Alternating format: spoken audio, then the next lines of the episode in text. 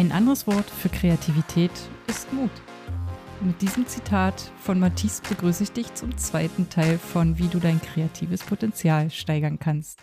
Mein Name ist Kate und auch heute gebe ich dir drei Tipps und teile eine Erfahrung mit dir, die mir die Augen geöffnet hat in Bezug auf den Anspruch, perfekt sein zu wollen.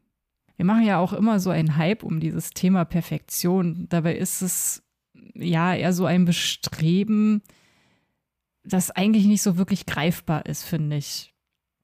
Also wer sagt denn, wann etwas perfekt ist? Gibt es dafür irgendeinen Messwert oder liegt es nicht irgendwie immer im Auge des Betrachters, wann etwas perfekt ist?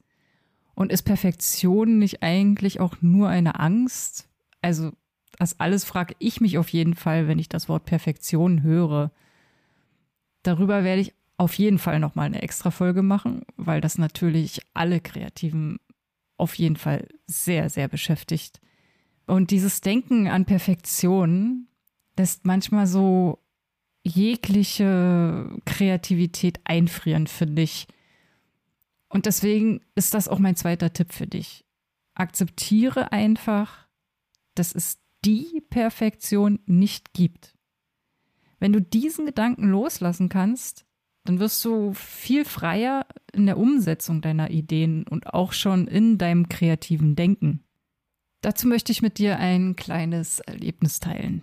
Ich hatte ja in einer meiner ersten Folge, also ich glaube im Intro war das auf jeden Fall zu diesem Podcast schon erzählt, dass ich sehr lange in einem Fotolabor gearbeitet habe und auch eine Ausbildung als Fotomedienlaborantin habe. Meine Güte, was für ein langes Wort.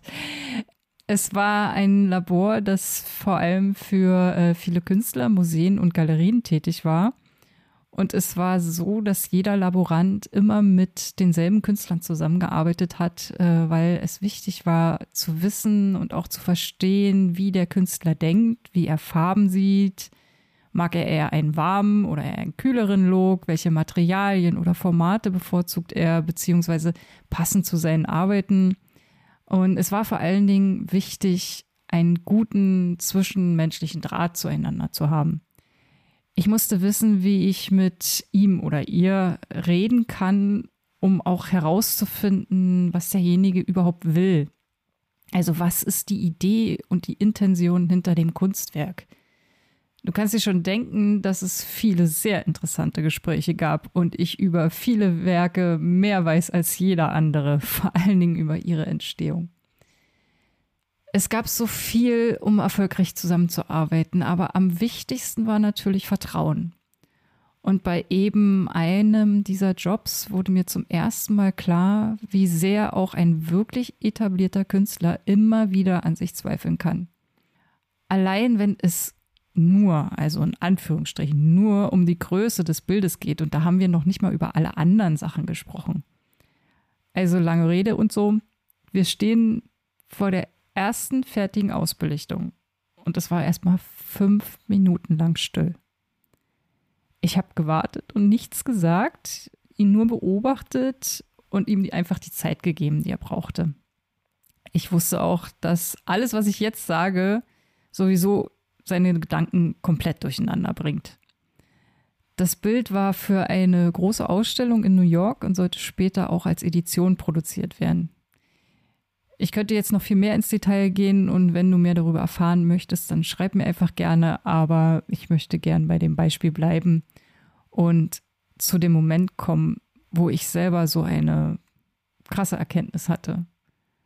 Also dieser Künstler, der seit Jahren nichts anderes tat, als eben Künstler zu sein, verzweifelte an der Entscheidung, die perfekte Größe für sein Kunstwerk zu finden.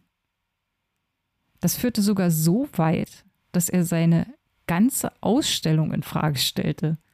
Ich fand das so krass, dass ich dachte, okay, also ich werde Perfektion nie erreichen und wenn ich das nicht akzeptiere, dann werde ich auch niemals auch nur irgendein Foto, das ich je gemacht habe, jemals zeigen können. Die ganze Geschichte endete aber gut, denn letztendlich habe ich für ihn entschieden, wofür er auch sehr dankbar war. Das konnte ich aber auch nur, weil wir schon sehr lange zusammengearbeitet haben und ich von anderen Produktionen wusste, wie er eben tickt. Die Ausstellung verlief auf jeden Fall super, alle waren zufrieden und er verkaufte zum Schluss sogar die ganze Edition. Wenn dir das auch mal passiert, dass du dich einfach nicht entscheiden kannst und irgendwie festhängst, dann ist hier mein zweiter Tipp für dich. Einfach mal nichts machen. Ja, du hast richtig gehört, nichts. Damit meine ich jetzt aber nicht alles sein zu lassen, sondern dich mit anderen Dingen zu beschäftigen, die gar nichts mit dem Thema zu tun haben. Das ging jetzt in dem Fall von dem Künstler nicht, aber bleiben wir mal bei dem Beispiel mit der Kerze, die du für deinen Online-Shop fotografieren möchtest. Das Beispiel, was wir in der Folge davor hatten. Ich weiß, du brauchst schnell eine Lösung. Schließlich möchtest du dein Produkt ja auch verkaufen.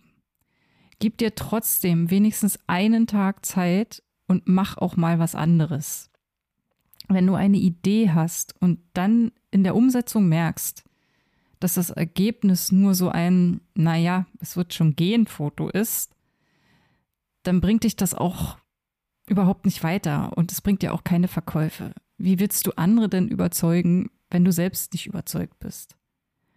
Also glaub mir, dein Gehirn beschäftigt sich trotzdem mit dem Thema, ohne dass du die ganze Zeit darüber nachdenkst. Und als letzten Tipp für heute möchte ich dir mit auf den Weg geben, ab und zu auch mal innezuhalten und zu reflektieren. Ich möchte gern bei dem Beispiel von dem Produktfoto bleiben. Wenn du reflektierst, öffnest du dich auch für neue Möglichkeiten und kannst so viel kreativer sein. Frag dich doch einfach mal, welches Ziel habe ich mit dem Foto? Wofür ist es und wen soll es ansprechen? Was soll es transportieren? Zeigt es die Besonderheiten von deinem Produkt?